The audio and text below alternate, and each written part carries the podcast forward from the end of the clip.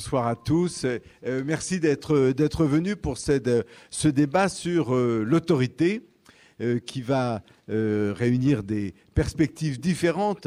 différentes. Juste à côté de moi, je vous présente Bernard Platner, qui est architecte, qui travaille à Renzo Piano Building Workshop, qui est euh, l'atelier de Renzo Piano avec lequel il, euh, il a construit beaucoup de, beaucoup de bâtiments et notamment le Palais de justice de Paris.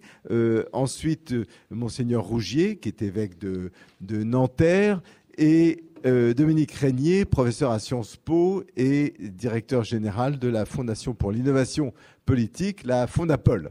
Alors, euh, nous sommes euh, ce soir ici pour, euh, pour débattre et pour débattre d'une question d'une brûlante, d'une question symptôme en quelque sorte, qui est la question de l'autorité. Autorité dont on parle aujourd'hui plutôt pour, pour, sur un mode nostalgique, pour constater son déclin. Je ne suis pas sûr que l'autorité était une question qui se posait il y a 50 ans ou peut-être plus parce que il n'y avait pas besoin de la poser tant elle était présente dans la société, tant elle était euh, euh, prégnante. Alors euh, l'autorité, l'autorité, c'est une question, c'est une question sociale, c'est une question sociétale, pourrait même-on dire, et, et c'est une, c'est une question qui travaille nos sociétés encore une fois sur un mode négatif. Je pense à cette phrase de d'Anna Arendt, qui a été une référence dans la, matière, où elle, a, dans un texte fameux, elle, désignait l'autorité comme ce qui augmentait le pouvoir, comme ce qui était le fondement, en quelque sorte, euh, derrière le pouvoir. Alors, nous allons aborder euh, euh, cette question ce soir avec euh, différents points de vue. Je vous le disais, le point de vue d'un observateur de la vie politique qui a lui-même, d'ailleurs, nous en parlions à l'instant, euh, euh, tenté une aventure, politique, qui n'a pas voulu se, se qui n'a pas voulu se satisfaire de ce point de vue d'observateur extérieur, euh, en quelque sorte, et qui anime la réflexion sur la vie politique française avec un, un think tank extrêmement dynamique et extrêmement euh, euh présent dans le débat, euh, dans le débat sur notre sur la vie politique de notre pays. Donc, je me proposais de lui donner la parole en premier, de façon à ce qu'il puisse que, la parole puisse circuler.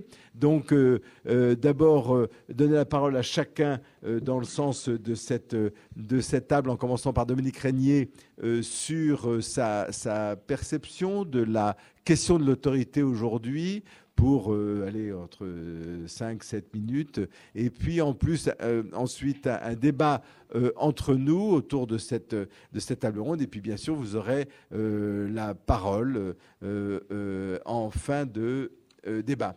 Dominique, vous avez la parole. Merci beaucoup. Merci pour cette invitation à échanger ce soir autour du thème de l'autorité. vaste question, évidemment, qui, qui, impressionne tout le monde. Euh, c'est plus impressionnant d'ici, je vous assure, parce qu'il faut dire quelques mots euh, sur ce sujet. Euh, peut-être en guise de, voilà, de, forme de contribution immédiate qui, peut-être se trouvera en accord avec les suivantes et avec vos, propres réflexions. Peut-être distinguer le pouvoir et l'autorité et s'interroger sur la possibilité d'une crise de l'autorité, euh, d'un déclin de l'autorité, voire parfois euh, d'une disparition de, l'autorité. On, lit ces choses-là, on entend ces choses-là, on, voit ces inquiétudes se manifester. Et si on en faisait l'hypothèse intellectuellement, il faudrait quand même se dire que de toute façon, ce qui ne disparaîtra pas, c'est le pouvoir. Et donc, euh, de se trouver devant la possibilité d'un pouvoir sans autorité, euh, nous éclaire peut-être un peu sur ce que serait euh, l'autorité, euh, ce qui pourrait la, la caractériser. Je proposerais, moi, de faire la différence suivante, qui serait, alors c'est des différences que je, je ne suis pas désireux de défendre bec et ongle. Hein. C'est une façon de réfléchir à des, à des, à des variations sur l'approche de ces notions. Je dirais que du côté du pouvoir, on a la capacité d'une institution, d'une personne, ou d'un groupe de personnes à conduire d'autres individus à faire ce qu'ils ne feraient pas spontanément si ce pouvoir n'existait pas. Mais que ça n'implique pas, ça implique la notion de soumission et d'obéissance, pas nécessairement celle de consentement. Et que du côté de l'autorité, on peut avoir le même type de mécanisme, qui est qu'un individu, un groupe d'individus, euh, une communauté tout entière sont amenés à euh, euh, se comporter d'une telle façon qu'ils ne choisiraient pas spontanément, sous l'incitation d'un pouvoir, mais auquel ils consentent. Et donc, peut-être une espèce de première remarque sur laquelle moi j'insisterai, qui est que l'autorité est peut-être en crise, le pouvoir demeure et n'a jamais disparu. Il se métamorphose, il circule, euh, mais de certaine façon, si on confond autorité et pouvoir, il n'y a pas de crise de l'autorité. Le pouvoir demeure, il prend des formes diverses. Il y a bien des milieux où le pouvoir pur existe, hein, complètement, euh, où les personnes n'ont pas le choix, elles n'ont pas le choix de désobéir, elles doivent obéir, il le faut, elles le font. Euh, ça, ça existe dans beaucoup d'univers, et pas simplement des univers identifiés formellement comme étant politiques. Euh, et puis, il y, a la question de l'autorité, donc, qui suppose de manière plus élaborée un pouvoir qui se déploie euh, sur la base du consentement de ceux qui le subissent, en quelque sorte. Et là, nous avons différents modèles de consentement à l'autorité qui sont des modèles qui peuvent aller, du modèle, euh, je dirais, métaphysique, hein, religieux, un consentement à l'autorité, euh, avec des motivations de type euh, métaphysique. on a aussi évidemment toutes les variations sur la justification de l'autorité qui fait que je n'ai pas l'impression de me soumettre à un pouvoir, mais plutôt de consentir à ce qu'il me demande de faire. et on a toutes les formes de, légitimation, en fait. C'est des processus de légitimation. Euh, qui ont été euh, euh, souvent enfin, qui ont, été pensés en particulier par Max Weber, ce qui a souvent été, souvent été rappelé, avec des, justifications de type magique, de type charismatique, des justifications de type légal rationnel, qui sont peut-être les justifications dont se rapprocherait aujourd'hui la justification démocratique. Euh, je ne dois pas être trop long parce que l'exercice consiste à parler chacun à son tour et ensuite avec vous ensemble. Mais euh, c'est pour arriver à ce point quand même clé qui est le, moment démocratique et toute la tension qu'il contient et jusqu'au paradoxe qu'il génère. Euh, le moment démocratique dans le champ politique comme cet effort historique auquel nous, nous sommes arrivés euh, qui définit au fond euh, le pouvoir comme une autorité qui s'exerce sur des individus euh, qui ont formellement accepté son action et qui ont même été à l'origine de son apparition. C'est comme le point limite, me semble-t-il, le, le, bout du chemin de ce que l'on peut atteindre lorsque l'on pense à la civilisation de l'autorité. Euh, pour éviter une autorité barbare. Hein. Euh, une forme d'autorité euh, qui a son origine dans ceux sur lesquels elle va s'exercer.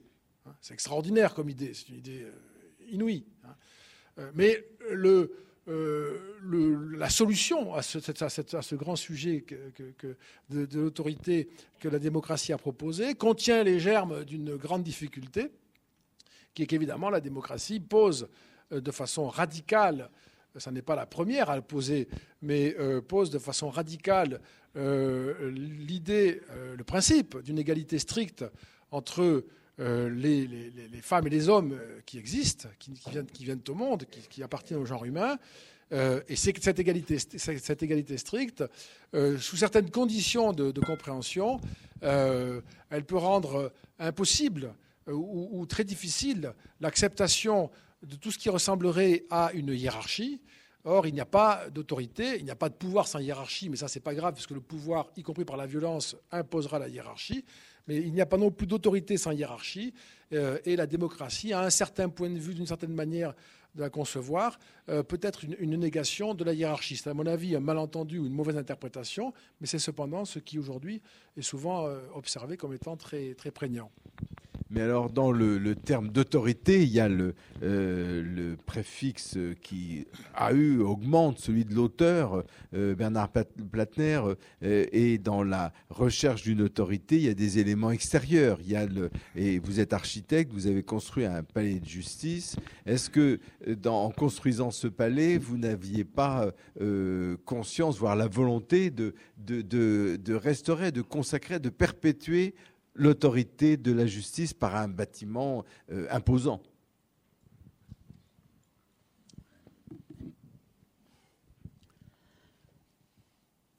L'autorité euh, et l'architecture, enfin moi, dans ma position d'architecte, je ne suis pas ni philosophe, ni, homme politique, encore beaucoup moins. Et, et, donc, euh, l'autorité ou cette question sur comment dirais-je, le, pouvoir que peut représenter l'architecture ou l'architecture qui sert le pouvoir nécessairement à beaucoup d'endroits, dans beaucoup de domaines, pas toujours, puisque l'architecture a aussi une autre mission. Elle a une mission de construire pour tout le monde, d'abriter. C'est la première des missions de l'architecte. Ce n'est pas nécessairement celle de faire des édifices qui représentent justement des autorités, qu'elles soient euh, politiques, qu'elles soient militaires, qu'elles soient religieuses, qu'elles soient euh, d'intérêt commun civil ou qu'elles soient justement du domaine judiciaire, comme j'ai eu l'occasion de, de le faire. Comme ça. Hmm. Comme ça? Plus près, Bah oui, je, je, je, je le mange, je le mange. Je pense. Excusez-moi, mais je peux parler plus fort. Comme ça, ça ira mieux. Très bien, bah, aucun problème. Excusez-moi. Euh, ce que je voulais dire, c'est que dans, dans, ce domaine de, de, mon métier, on est euh, quelquefois, surtout dans, quand il s'agit de bâtiments de voilà d'une certaine taille, d'une certaine importance, que ce soit pour la société, on est euh, face à, ce type de question. Pour qui on le construit et quelle, quelle est le, la valeur symbolique que ce bâtiment doit, doit porter et, dans quel but? Euh, si, vous construisez pour la finance à New York, euh, c'est relativement évident. C'est qu'on va vous demander de faire une tour, si possible, plus haute que celle du voisin. Euh, mais mais c'est pas nouveau puisque San, San Gemignano c'était déjà ça.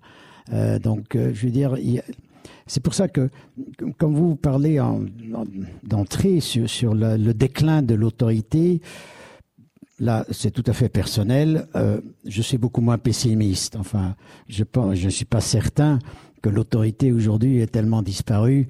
elle, elle est peut-être plus, voilà, moins visible. C'est peut-être peut-être bien. Enfin, j'ai peut-être là-dessus, mais c'est pas mes opinions qui vont compter beaucoup puisque c'est pas vraiment mon métier. Mon métier, c'est plutôt de penser à ce bâtiment, donc, euh, cas échéant, du, palais de justice, qui d'ailleurs s'appelle pas palais de justice, puisque s'appelle tribunal de Paris. Et c'est pas, c'est pas tout à fait anodin puisque le palais, eh ben le palais, il représentait celui de la cité, l'autorité depuis depuis Saint-Louis et avant, n'est-ce pas Était l'autorité, le mélange de l'autorité euh, euh monarchique, euh, impériale éventuellement, judiciaire en même temps, tout mélangé, tout au même endroit, dans la même. Enfin, Aujourd'hui, quand en 2014, en plein après, je peux revenir sur comment ça s'est passé véritablement cette construction. La dénomination, puisqu'il s'agissait bien du nouveau palais de justice de Paris, euh, PJP, euh, euh, et tout à coup, ben, on nous a signifié que ben, ça s'appellerait plus palais de justice, ça s'appellerait tribunal de Paris. Moi, personnellement, je trouvais que c'était une très bonne décision, puisque justement, ça représentait, en tout cas pour moi, mon interprétation personnelle, un signe vers euh, de se distancer de cette notion euh, régalienne du palais. Parce que les palais, ils, ils, appartenaient toujours à des pouvoirs extrêmement forts, extrêmement lisibles, extrêmement caractérisés. Euh, Peut-être, aussi répressif, peut-être. voilà. Tandis que Paris est plus neutre. Voilà, c'est bien ce qu'on cherche. On est dans une époque, c'est tel que nous l'avons compris, où la tendance, l'idée, c'est de rendre la justice beaucoup plus accessible, beaucoup plus transparent, beaucoup plus facile d'accès à tous et beaucoup moins, plus, plus dans le sens de la conciliation que dans l'application de la peine, plus euh, euh, et par conséquent de faire un bâtiment. Et c'est là qu'on rentre dans le domaine de, la représentation et de l'architecture et de l'inventement de la symbolique, de faire un bâtiment beaucoup moins impressionnant que tous les modèles précédents des palais de justice jusqu'alors, qui étaient d'abord faits par une montée des marches pour bien vous signifier que c'est au-dessus de vous que la justice se passe. Donc notre première idée, après je m'arrête là-dessus, c'était de rendre le palais de justice à la fois. Alors l'architecte n'a pas beaucoup de moyens pour, il va pas changer la justice ni le fonctionnement, peut-être un tout tout petit peu, parce qu'il peut éventuellement changer le ressenti de tous ceux qui vivent dans cette maison où la justice s'exerce. Et peut-être, peut-être de, créer quelque chose qui donne un sentiment d'apaisement, éventuellement, plutôt que d'inquiétude. Si jamais on a réussi quelque chose dans le tribunal de Paris qu'on vient de terminer l'année passée, c'est souvent, on me l'a dit, il y a une ambiance apaisante malgré la monumentalité du bâtiment. Sur la monumentalité, on peut parler plus longuement après pourquoi, pourquoi c'est monumental. Mais donc cette nuance, donc voilà où autorité, ou en tout cas pouvoir à travers l'architecture, puisque c'était peut-être pas euh, la même idée de, des, pharaons et de, de euh, je sais pas quoi, de, de, Hatshepsut à faire, à faire, son, faire faire son palais, n'est-ce pas? Euh, C'était toute une autre idée de, Louis XIV de mandater ses, architectes de faire quelque chose. Donc aujourd'hui, nous, à cette époque, je pense que pour ça, elle est une bonne époque. Malgré tout, hein, malgré les gilets jaunes et tout ça, c'est quand même une bonne époque réussie, et c'est pas notre invention, c'était le programme, c'est l'autorité qui a mandaté ce, palais, qui nous a indiqué le chemin dans lequel il fallait aller. Merci, merci Bernard. Alors, euh, euh, monseigneur Rougier, s'il y a... Pardon Rouget, pardon, excusez-moi. Alors, euh, de, là, euh, s'il y a une, s'il y a une institution qui a incarné l'autorité pendant pendant des siècles dans notre pays, qui l'a très profondément marqué, c'est l'Église. Et quelle est votre votre perception sur un déclin, un transfert, un renouveau de l'autorité? Alors, vous nous avez dit que la question d'aujourd'hui, l'autorité, ne serait sans doute pas posée il y a 50 ans.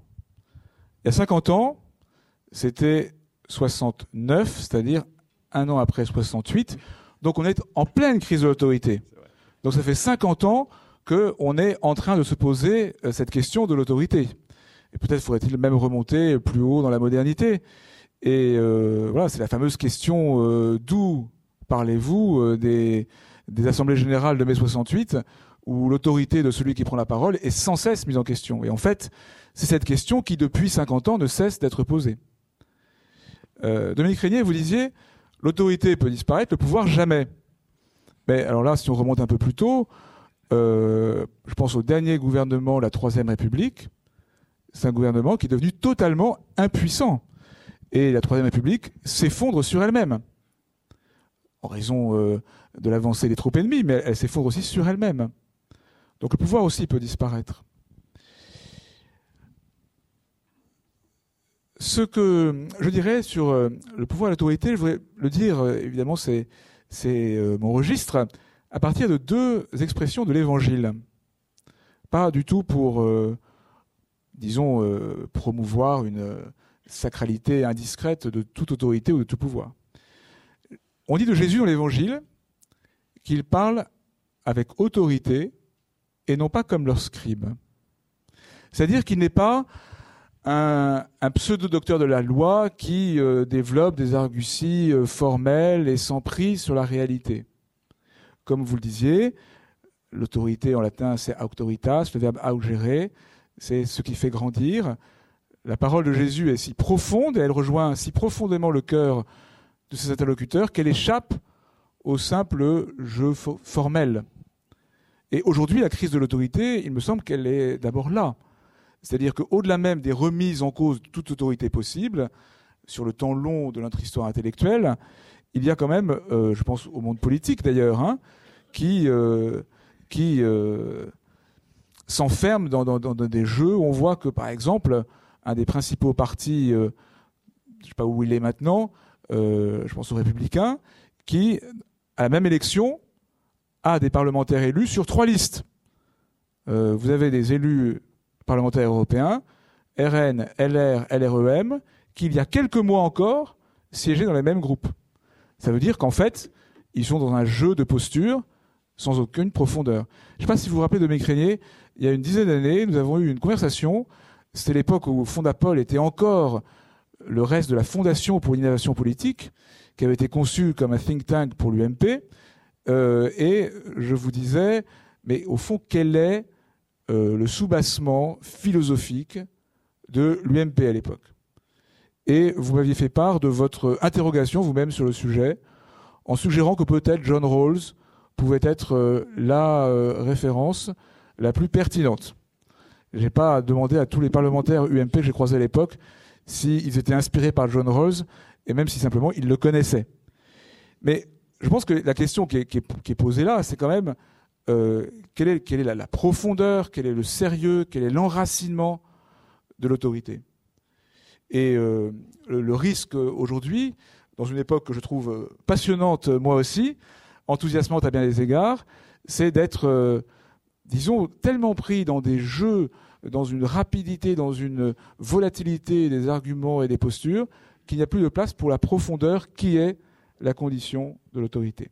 Alors quant au pouvoir, il y a une phrase de Jésus dans l'Évangile quand il parle avec Pilate, donc c'est vraiment euh, la rencontre entre le Fils de Dieu et le représentant de César, qui est tout pouvoir vient de Dieu.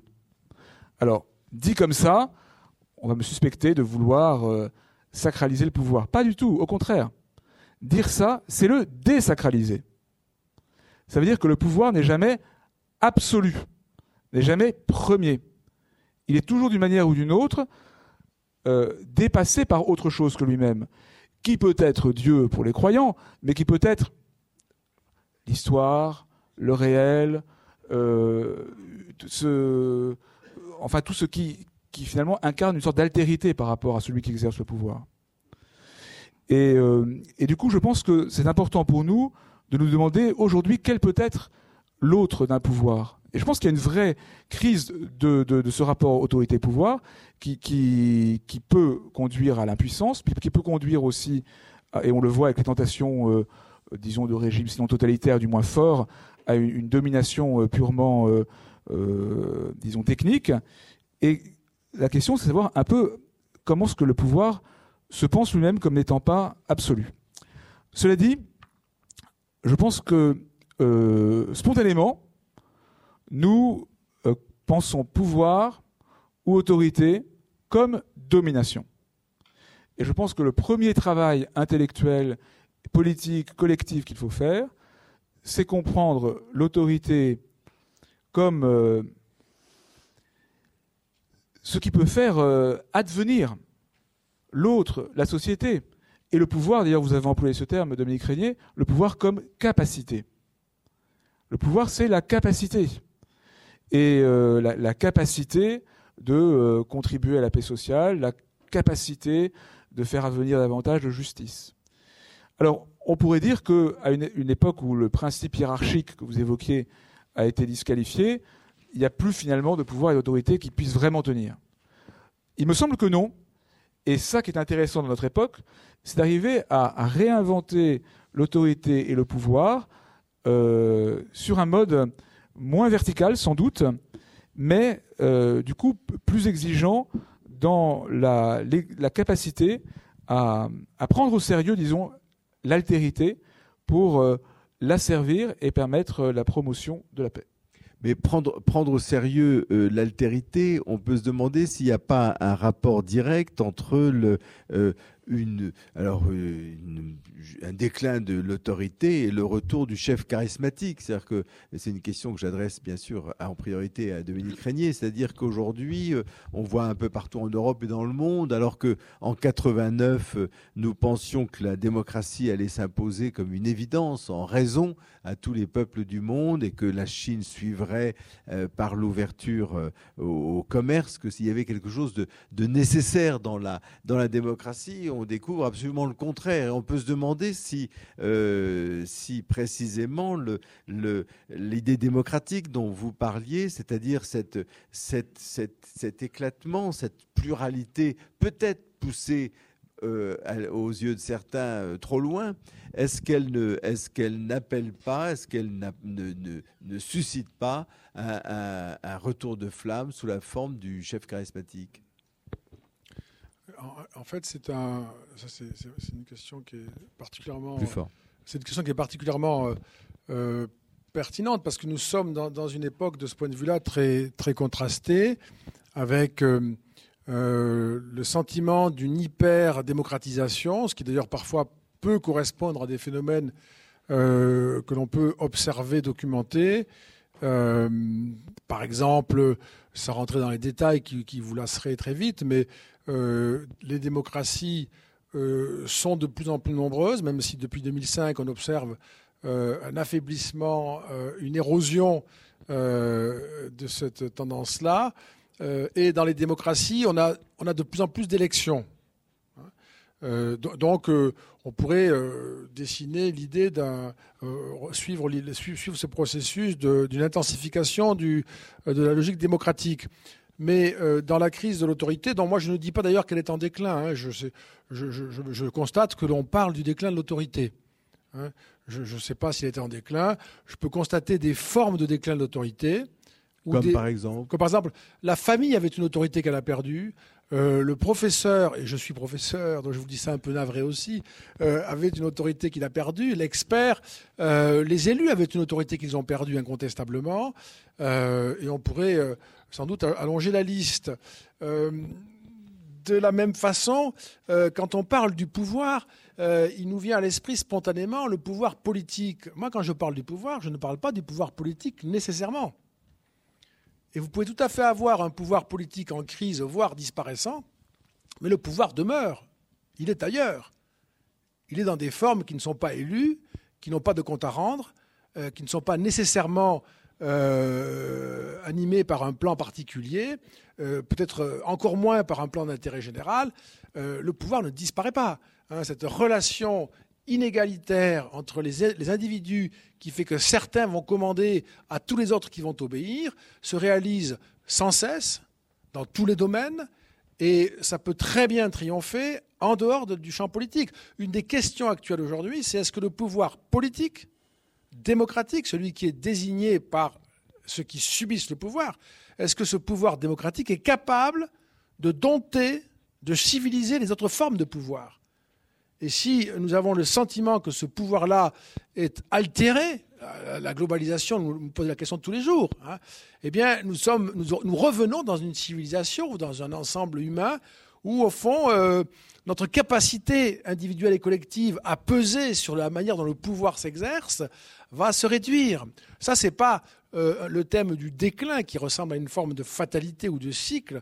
C'est une question politique extrêmement présente aujourd'hui, ça. Et on doit, on est tous un peu préoccupés par cela, hein, sur la question de savoir si nous arrivons encore à peser là-dessus. Et donc, cette dialectique, au fond, cette mécanique entre l'hyperdémocratisme, dont nous serions peut-être les contemporains, et euh, une forme de rejet de l'autorité euh, qu'on voit, l'on autorité de l'argument, autorité de la vérité. Hein, on, le voit sans cesse, ceci, sans cesse. Hein. Euh, on peut avoir le droit de penser que la Terre est plate. Hein. Vous dire, mais c'est pas le cas. Eh bien, cependant, j'ai le droit de le penser. Euh, voilà, que tu descendes du singe libre à toi. Moi non. Ce sont des, on, a ce type de, d'interaction aujourd'hui devant des, devant des, comment dirais-je, des, des, des, domaines, qui, des sujets qui sont établis par la, par la raison humaine. Euh, qui, qui faisait consensus, la liberté d'avoir son point de vue peut aller jusqu'à l'affirmation du contraire de ce que dit la vérité établie de manière certaine. Hein. Et donc, euh, euh, ce sont des, situations nouvelles et qui, paradoxalement, ne nous émancipent de pas grand-chose, mais amènent cette espèce de, comment dirais-je, de, de désir plus ou moins secret, de moins en moins secret, d'avoir euh, quelque chose qui est euh, ce qu'on peut appeler le populisme, l'autoritarisme, etc. Au contraire, où on va réinvestir euh, des figures incarnées hein, par des institutions, c'est pour ça que c'est préoccupant, des individus d'une autorité presque illimitée. Comme si, avec l'intensité dont on les croit capables, ces personnes-là, parce qu'elles le disent dans leurs mots, dans leurs discours, eh bien, elles seront, elles seront en mesure d'imposer au monde ce que euh, les systèmes représentatifs, institutionnalisés, avec ces procédures compliquées, semblent ne plus pouvoir arriver à, imposer. Et c'est là que moi je vois un pouvoir qui demeure et même peut devenir encore plus puissant, y compris sur le plan politique, sans autorité, c'est-à-dire en réalité sans, autre justification euh, que des, des, désirs, au fond, plus ou moins, plus ou moins réfléchis euh, d'un pouvoir qui s'affirme, quelles que soient les conséquences. C'est une forme de régression, ça. Mathieu Rouget. Oui, d'abord, je, euh, je pense qu'il ne faut pas non plus être trop, je suis d'accord avec vous dire sur ce point, dans une sorte de nostalgie. Euh, certes, il y a eu pendant la 4 République euh, Guy Mollet, Edgar Faure, Madès France, mais avec le, peu de temps qu'il a gouverné. Enfin, ce n'était pas non plus un, festival de, d'autorité que la 4 République, par exemple. Donc, ne, ne, soyons pas dans une sorte de nostalgie d'un âge d'or qui n'a pas existé en fait. Ensuite, euh, est-ce que nous sommes dans l'époque des leaders charismatiques? C'est quand même frappant de voir que l'élection européenne dans notre pays vient d'être gagnée par euh, un jeune homme dont personne ne connaissait le nom il y a euh, quelques mois et qui ne s'est pas affirmé d'ailleurs comme un leader extrêmement charismatique, comme un, débatteur doué, mais pas comme un leader charismatique. Et, et certes, les institutions sont remises en cause, mais malgré tout, le fonctionnement démocratique euh, euh, se poursuit et la crise des gilets jaunes que vous évoquez, euh, alors certes à coup d'implication charismatique du chef de l'État dans dans le grand débat national, mais aussi par le fonctionnement finalement persévérant des institutions permet que les choses se régulent démocratiquement. Donc je, pense qu'il faut quand même, disons, bien doser nos, analyses. Euh, mais la, question de fond qui se pose, me semble-t-il, en fait, c'est celui de notre c'est la question de notre rapport à la vérité. Euh, comment est-ce que euh, nous cherchons à construire un des intérêts des débats sur les fake news, en refusant le mensonge, en cherchant la vérité, y compris sur le plan éthique. Comment notre notre parce que c'est je pense que ça le point d'enracinement de l'autorité. Euh, c'est un, rapport à la vérité qui n'est pas un rapport naïf, qui n'est pas un rapport euh, à l'emporte-pièce, qui n'est pas un rapport euh, qui refuserait le pluralisme, mais je pense qu'en dehors de cette recherche de vérité, l'autorité ne cesse de scier la branche sur laquelle elle est assise. Bernard Platner. Pour un petit peu contrebalancer ce, discours très, très profond et très sage, je voudrais revenir un peu sur le terrain euh, beaucoup plus euh, beaucoup plus terre à terre, si je peux dire, dont, j'ai un peu une petite compétence. Mais c'est vous, Monseigneur, qui avez rappelé mai 68. Euh, moi aussi, je veux le rappeler. Parce qu'il y a deux mots dans vos discours qui me manquent. c'est désobéissance et c'est indignation, n'est-ce pas? Indignation était très à la mode il n'y a pas longtemps, il y a quelques années avec, euh, je me souviens plus de son nom, euh, Stéphane Essel. Euh, désobéissance, c'était le mot-clé, si, si, on veut, de mai 68. Et donc, d'une révolte qui, qui, voilà, qui dépasse certaines bornes, mais qui s'exprime et qui n'était pas que sur le pavé de Paris. Je veux dire, toute cette époque-là était une époque de, terrible de, de, révolte de la jeunesse contre un pouvoir, mais pas du tout abstrait, pas du tout très concret. La guerre du Vietnam, la guerre froide, euh, je veux dire, des, choses contre lesquelles une jeunesse s'est révoltée euh, à travers des, voilà, des, des, des, phénomènes, flower power, les hippies, tout ce que vous voulez, euh, qui a fait quand même une, donner une prise de conscience énorme.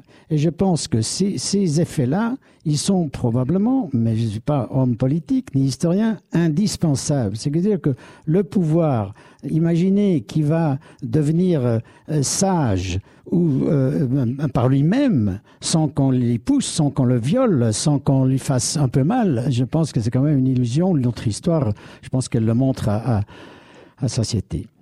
Et alors, euh, je, reprends cette époque de mai 68 parce que à ce moment-là, eh ben, il y a pour revenir au, au monde du, du, bâtiment, on a construit le centre Pompidou. J'ai eu la chance de participer. J'étais très jeune architecte. C'était mon premier, mon premier job, si je peux venir, en venant de Suisse. D'ailleurs, la démocratie, on a une certaine expérience. Là, les référendums, on sait faire. Ça marche très bien. Euh, ça a l'air d'être difficile, mais c'est pas si difficile. On est habitué, même au niveau constitutionnel. Hein. Donc euh, voilà, le centre Pompidou, eh bien, euh, c'est quelque chose qui est né à cause d'une époque en ébullition, à cause d'une recherche d'une liberté et qui s'est traduit dans l'architecture, dans l'idée de faire quelque chose de souple, de flexible, de grand, et qui est de quelque chose d'autre, de ne pas être conforme, de ne pas s'adapter. Et ce n'était pas que les architectes. Eux, ils ont trouvé cette solution. Richard Rogers, Renzo Piano, ensemble, Franchini, ils ont trouvé cette solution parce qu'ils étaient des gamins. Ils le disent, je veux dire, sans aucune, euh, euh, disons, euh, euh, comment on dit, sans aucune inhibition. et donc, ils se sont lancés, tête baissée, dans cette idée de faire quelque chose qui puisse répondre à l'idée qui avait été exprimée par le programme qui a été créé sous l'autorité de Pompidou de faire un lieu multiculturel, transversal, ouvert, accessible au public et de démythifier le musée qui est fermé avec son portail et sa lourde porte dans lequel sont enfermés les secrets de la culture, mais de faire quelque chose où tout le monde y avait accès. Alors, il y a un côté naïf à ça aussi, mais pas si naïf que ça, parce que depuis le temps, euh, la queue aujourd'hui devant la bibliothèque, elle est toujours encore de 200 mètres. Et ça marche depuis 50 ans à fond. Et ça n'avait, c'était une, provocation, n'est-ce pas? Tout le monde a hurlé. Tout le monde a hurlé, comme euh, les grands littéraires ont hurlé, Zola, Proust, quand la tour Eiffel a été construite, n'est-ce pas? Ils ont dit, quelle horreur, quelle horreur. Mais ça marche quand même depuis plus d'un siècle. Donc, il faut bien accepter ces pics de rage euh, contre l'autorité pour la redéfinir différemment et amener, il me semble, ceux qui, qui veulent la détenir ou qui la détiennent, à, appelons ça plus de raison et de partage. Je reprends ce que vous avez dit, c'est-à-dire de partage veut dire, et je reviens dans, dans mon métier, nous sommes une société aujourd'hui de 150 architectes, euh, répartis entre Paris, Italie et un tout petit peu à New York. Mettons une centaine. Bien sûr, il y a un monsieur, s'appelle Renzo Piano, c'est un architecte extrêmement respecté. Il y en a qui l'appellent star architecte, il déteste ça. C'est les médias qui ont inventé ce genre de mot. Euh, très désagréable, puisque ce n'est pas une star, c'est pas une starlette, il n'est pas sur les papiers glacés il travaille hein, en pullover comme tout le monde. Et, donc, on a une société qui fonctionne avec un certain succès. Je ne dirais pas qu'il n'y a pas de hiérarchie. Il y a des plus anciens et il y a des plus jeunes. Mais la notion, en tout cas mon expérience personnelle, c'est pour ça que je pense qu'il faut aussi être concret, pratique, de pouvoir convaincre des jeunes les amener à avoir de l'enthousiasme pour ce qu'ils font, même dans une structure, euh, disons, privée euh, à titre d'une société commerciale, si on peut dire, prestataire de services, pas, pas fonctionnariat, disons privé, et de créer un enthousiasme, et eh ben moi je vous dis, ça marche. Ça marche à fond, n'est-ce pas? Tous les gens qui chez nous travaillent, qui sont entre 28 et, et 40 ans et plus, et 50, tout le monde, tout le monde dans cette boîte travaille avec enthousiasme. Alors, est-ce qu'on est privilégié ou est-ce que ça tient à l'avantage de l'autorité naturelle de certains, de celle de la communication et surtout celle de l'écoute, celle de l'écoute des autres? Je pense que ce sont les mêmes mots que vous avez utilisés, mais à un niveau plus, général. Mais pour être simple et concret, le pouvoir, puisque l'architecte, par définition, il en a un parce qu'il a une loi de 1967 ou 17 ou 63 qui instaure le, rôle de l'architecte et qui définit que l'architecture, euh, je ne me souviens plus exactement de la phrase, mais euh, a une mission culturelle. L'architecte, il est donc encadré, il y a des lois, des obligations, comme l'ordre des architectes, l'ordre des médecins, l'ordre des architectes, c'est pareil. D'ailleurs, l'ordre des architectes, il a été créé formellement sous Vichy. Ça, c'est les gauchistes qui rappellent ça, mais en réalité, c'est pas vrai parce qu'il a été prévu sous le Front populaire et c'est juste en 31 décembre 40 euh, qu'il a été formellement instauré. Donc, c'est pas du tout un ordre vichiste, c'est pas vrai. Mais il y a donc des lois, il y a des obligations, euh, des façons d'exercer le métier, et qui disent justement, il y a l'architecte et il n'est pas le seul créateur. Il y a celui qui commandite le bâtiment. Donc, pour revenir au palais de justice, au tribunal de Paris, il y a une autorité qui a dit, architecte, c'est ça qu'on veut. Et donc, dans ce dialogue, là-dedans, le pouvoir de l'architecte, il est peut-être institutionnalisé par une seule loi fondamentale, mais il ne marche que dans le dialogue, dans l'écoute et dans l'autorité naturelle qu'il a, à travers les idées qu'il a, à travers les idées qu'il peut développer et en convainquant celui qui, lui a demandé de faire quelque chose. Oui, moi je trouve très intéressant de votre parabole, on pourrait dire, euh, du Palais Beaubourg, parce que euh, même si c'est un, geste très créatif, très disruptif, dirait-on aujourd'hui, euh, il tient debout. Voilà. Ça veut donc dire qu'il euh, y a une science de l'architecture qui s'est exercée avec autorité. Parce que l'architecte, ça qui est fascinant dans votre métier, c'est l'alliance de l'ingénieur et de l'artiste. Et, euh, un des lieux où il y a une autorité de l'architecte qui s'exerce, c'est de se dire, on va construire de cette manière-là, et ça va tenir debout et ça a fonctionné. Et puis avec en plus aujourd'hui la, complexité, non seulement du bâtiment, mais de, son, équation écologique, des fluides, des courants, des réseaux, etc. Donc, y a, alors, ce qui est intéressant avec Beaubourg, de manière très emblématique, c'est l'articulation du principe d'autorité et de liberté. C'est-à-dire que l'autorité du réel et du sérieux euh, rationnel du, geste constructeur, c'est articulé avec la liberté d'expression, de, conceptualiser, de création. Et c'est dire assez intéressant parce que euh, le père du centre qui porte son nom, c'est Pompidou. Pompidou qui à la fois a su comprendre mai 68 sans doute mieux que le président qu'il servait, euh, tout en exerçant aussi l'autorité. Et Pompidou, c'est à la fois euh, l'homme de l'art contemporain et un agrégé de lettres normalien euh, extrêmement euh, cultivé et, euh, qui, écrit en latin classique aussi bien qu'en français. Et donc je trouve assez intéressant parce que ça montre que le jeu n'est pas entre l'autorité et, le fait de l'envoyer promener, mais la combinaison du principe d'autorité dans lequel la raison joue un rôle important et du principe de liberté. Moi, ce que j'ai vu dans, l'architecture de Beaubourg, c'est une architecture aussi qui est un peu machinique, dans lequel là, euh, finalement ce qui était euh, ce qui était autrefois caché dans euh, les systèmes d'aération, toutes les conduits étaient mis à l'extérieur et ça me ça me ça évoque pour moi aussi une notre temps notre temps dans lequel les les la machine a pris une importance particulière. Je pense bien sûr aux réseaux sociaux, Dominique euh, qui ont contribué à, bouleverser, alors euh, je ne dis pas mettre à bas, mais bouleverser quand même le rapport à l'autorité euh, par sa faculté de coordination, par son côté profondément, intrinsèquement, matériellement subversif. Oui, certainement, certainement la numérisation du monde, le web, les réseaux sociaux ont, ont partie liées à, la question qui nous intéresse. Euh, ce ne sont pas des institutions, hein, ce ne sont pas des, procédures qui ont été imaginées par des constituants, hein, comme chacun le sait. Ce sont des développeurs de talents qui ont bâti là-dessus des entreprises si puissantes qu'elles ont aujourd'hui une forme de souveraineté. Euh, elles sont euh, presque inaccessibles par les puissances publiques. D'ailleurs, aux dernières nouvelles, comme vous l'avez vu, Facebook va créer une monnaie. Donc Facebook proposera à ces 3 milliards de, de personnes qui sont sur ces, réseaux de vivre dans une autre monnaie que, celle de leur pays, qui sera la monnaie Facebook. Hein.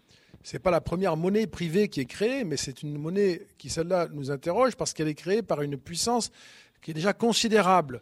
Euh, Facebook en sait beaucoup plus sur nous tous que l'État français, qui pourtant s'est appliqué à en savoir. Mais Facebook en sait beaucoup plus. C'est inouï la différence qu'il y a entre le savoir de Mark Zuckerberg sur qui nous sommes, nous les Français, et le savoir qu'a Emmanuel Macron sur nous. Quand les deux hommes se rencontrent, celui qui sait le plus, c'est Mark Zuckerberg. Ça, ce sont des bouleversements considérables. Et ces, réseaux sociaux euh, produisent des effets euh, euh, heureux, des effets malheureux, sont enthousiasmants et sont très préoccupants, les deux ensemble, chaque fois. et en, particulier, et là, moi, je trouve ça très composite. Je serais bien en peine, bien que j'y vois quand même des, choses préoccupantes malgré tout, mais je serais bien en peine de ne pas y voir tous les aspects très heureux et enthousiasmants. Euh, euh, voilà, il y, a un accès euh, inouï à du savoir, il y a un accès inouï à de l'information, à l'expression de ses propres convictions, à la définition de son propre parcours. On peut auto-apprendre en quelque sorte beaucoup grâce aux, réseaux sociaux, grâce au web. C'est d'ailleurs ce qui se passe en partie. Hein. mais en même temps, ces, ces systèmes je voudrais insister là-dessus et, aboutir à ça. Ces systèmes sont capables, et vous le savez sans doute, de gouverner nos vies, et ils le font hein, d'ores et déjà, hein, même quand vous n'y êtes pas, sachez-le, hein, est quand même fascinant. puisque dans l'affaire Cambridge Analytica, on a vu que Facebook avait des données personnelles sur 200 millions de personnes qui n'étaient pas sur Facebook. Mais comme elles avaient des données des informations sur les personnes qui étaient sur Facebook, dont, qui se parfois parlaient de personnes qui n'étaient pas sur Facebook, elles ont fini par profiler 200 millions de personnes qui n'étaient pas sur Facebook. Vous n'y êtes pas, ça ne fait rien. Je saurai qui vous êtes. Hein. C'est quand même redoutable. Eh bien, ces, machines-là, par ce que, maintenant on a pris l'habitude hein, de, considérer, les algorithmes euh, orientent nos vies, vous le savez bien, hein, les orientent de façon de plus en plus sévère, de plus en plus discipliné, hein, nous amène de plus en plus souvent à avoir le sentiment de choisir quelque chose qui cependant a été tiré de nos préférences exprimées préalablement, bref, gouverne nos vies, si bien que on est un peu obligé de s'interroger sur euh, euh, ce que devient le libre arbitre, euh, ce qu'il en reste dans cette configuration-là. Et ce ne sont pas des, ce sont des puissances qui ont un vrai pouvoir. Je n'y verrai pas des autorités, vous voyez, par exemple, j'y verrai des puissances qui ont un vrai pouvoir bien plus important que le pouvoir de nombreux États, hein, bien plus important que le pouvoir des pouvoirs institués d'États-nations. Et ce sont des puissances que nous, aujourd'hui, nous ne savons pas du tout réguler depuis l'extérieur que nous sommes. Hein. Euh, Google, je termine par ça, mais Google a une souveraineté numérique absolue. Puisque Google nous dit, si je suis un État, je vais dire à Google, est-ce que je pourrais savoir comment fonctionnent vos algorithmes quand même? Parce que ça a des conséquences, tout ça. Hein eh bien, Google répond non. Vous ne le saurez pas. Et si vous dites je veux absolument le savoir, Google vous répondra eh bien, il n'y a rien à faire. Je suppose que si le département d'État américain, si le, président américain euh, somme Google de lui délivrer les algorithmes, je ne sais pas si c'est possible de ne pas les donner, euh, il y a peut-être d'ailleurs une asymétrie dans le rapport qu'ont les différents États à ces puissances privées, mais je sais que pour nous, euh, nous, nous, n'y avons pas accès du tout. Hein. Je ne parle pas de moi, bien sûr, mais la puissance publique, par exemple, d'un pays comme la France, n'a pas accès du tout à ces algorithmes. Et ces algorithmes nous gouvernent, nous commandent, et nous y obéissons. Hein. Alors sans le consentement, hein, on ne peut pas. Sans le consentement, vous allez faire comme tout le monde, vous allez googliser une information. On va sur Google, euh, on pose une question et on est dirigé vers des services, vers des réservations et euh, tout ce qui fait nos existences de façon apparemment anodine, mais qui ne l'est pas du tout. Là, on a des vrais pouvoirs qui sont nés, considérables, euh, qui sont des puissances privées. Les puissances privées, il y en a déjà eu beaucoup dans l'histoire, mais comme ça, jamais. Des puissances privées transnationales capables de gouverner l'existence de milliards de personnes, réellement, de manière très fine. je dirais, certains États en avaient rêvé des ingénieurs l'ont fait, et la Chine, sans doute. La Chine est aujourd'hui cette forme de pouvoir euh, qui représente une expérience extrême dans l'histoire du pouvoir, puisque l'État chinois, le bon vieil État classique, hein, avec ses prérogatives classiques de souveraineté euh, et de monopole de la violence légale, dans un système à partie unique, hein, vient d'incorporer, est en train d'incorporer tous ces outils de numérisation euh, ne voulant pas du tout pratiquer le mode occidental de la séparation, euh, non pas Montesquieu, de la, coexistence de ces pouvoirs différents, les incorpore et bâtit en ce moment un pouvoir probablement sans équivalent dans l'histoire, dont le déploiement n'en est qu'à ses débuts, euh, et qui permettra euh, à euh, Xi Jinping d'arriver à une espèce de terme hein, qui est le contrôle absolu d'une population. Je crois que vous êtes renseigné là-dessus. C'est très impressionnant et c'est un pouvoir qui n'est possible que parce qu'il y a eu cette adjonction des nouvelles puissances technologiques privées qui déterminent chacun de nos, de nos gestes. Il y a 27 millions de Chinois qui ont un crédit social égal à zéro et qui donc ne peuvent ni voyager, ni réserver un hôtel, dont le débit Internet a été euh, fortement ralenti, euh, qui n'ont plus besoin d'être emprisonnés ni expulsés, qui sont, comme disait Althusser dans un numéro, un article de la revue Esprit de 1945, qui sont dans une prison sans barreaux. Hein. et ce sont de nouvelles formes. Voilà, donc tout ça se redistribue et je, je n'y vois pas de l'autorité, mais j'y vois un pouvoir déployé. Bernard Platner, un mot? Je, je, suis totalement dépassé par ce que, vous dites et je ne sais pas qu'est-ce qu'il faut évidemment croire, s'il faut être pessimiste, se suicider tout de suite ou, penser que finalement, euh, je veux dire, la, réalité de ce que vous dites, j'ai aucun doute qu'elle est là, mais je veux dire, le monsieur Zuckerberg s'appelle, il va pas réfléchir tous les matins comment je peux abuser de ce gigantesque pouvoir. Je veux dire, il, est, là, oui, mais vous le dites vous-même, il est pratiquement immatériel. Enfin, qui en abuse d'une manière directe, telle. C'est, n'est pas une question de réservation d'hôtel. Enfin, je veux dire, ça existe, oui. Est-ce que ça fait mal? Enfin, je pose ça très naïvement. Moi, euh, je, je suis ni sur Facebook, ni sur rien du tout. Donc, je vis très bien comme ça. Et tous les jeunes qui sont autour de nous, ils sont sur Facebook, mais ils sont quand même des garçons et des filles super. Ils bossent sur l'architecture. Et, c'est une chose, j'ai l'impression, à côté, quelque part à côté. Elle est peut-être gigantesque. Alors, bien sûr, il y a des datas et tout le monde sait de tout le monde combien d'argent il a et combien il n'en a pas, etc., etc., ce qu'il pense, ce qu'il ne pense pas mais c'est tellement gigantesque. Mais comment on peut l'exploiter directement, concrètement? Alors, on vous envoie des publicités. Bah, vous les regardez pas. Moi, ça me fait pas mal les publicités. Je, je voilà, je les reçois plus. Je mets sur, sur comment on appelle ça, spam et tout ça. Enfin, je suis presque sûr que la majorité des personnes qui sont dans cette salle, qui à peu près même génération, vivent pas plus mal aujourd'hui que hier malgré cette horreur de pouvoir gigantesque dont vous avez certainement raison est là, et malheureusement, on ne sait pas trop bien où il va. Mais, mais il y en avait un autre avant. Enfin, il était différent. Il était par d'autres moyens, mais il existait quand même aussi par la parole, par l'écriture. Il n'y avait pas non plus 10 milliards de personnes sur la Terre, il y en avait un ou deux. Ce n'est pas pareil. Et, alors, moi, je veux rester optimiste. Voilà, c'est tout ce que je veux dire là-dessus. Monsieur Rouget un, mot oui, de fait, ce que la grande fresque de la domination de l'Empire chinois que vous avez faite euh, a quelque chose d'effrayant, mais euh, elle me semble, il me semble que euh, il y a des réalités qui ne permettent pas, permettent pas justement à, tout pouvoir de, de, s'imposer complètement et qui sont des lieux d'autorité alternative qui peuvent garantir la liberté pour rester toujours dans cette dialectique. D'une part, la liberté artistique même en Chine aujourd'hui, on va faire appel à quelques grands architectes pour faire l'opéra de Pékin, que sais-je. Et donc, euh, il y a une sorte de, principe de liberté qui reste euh, comme une, référence.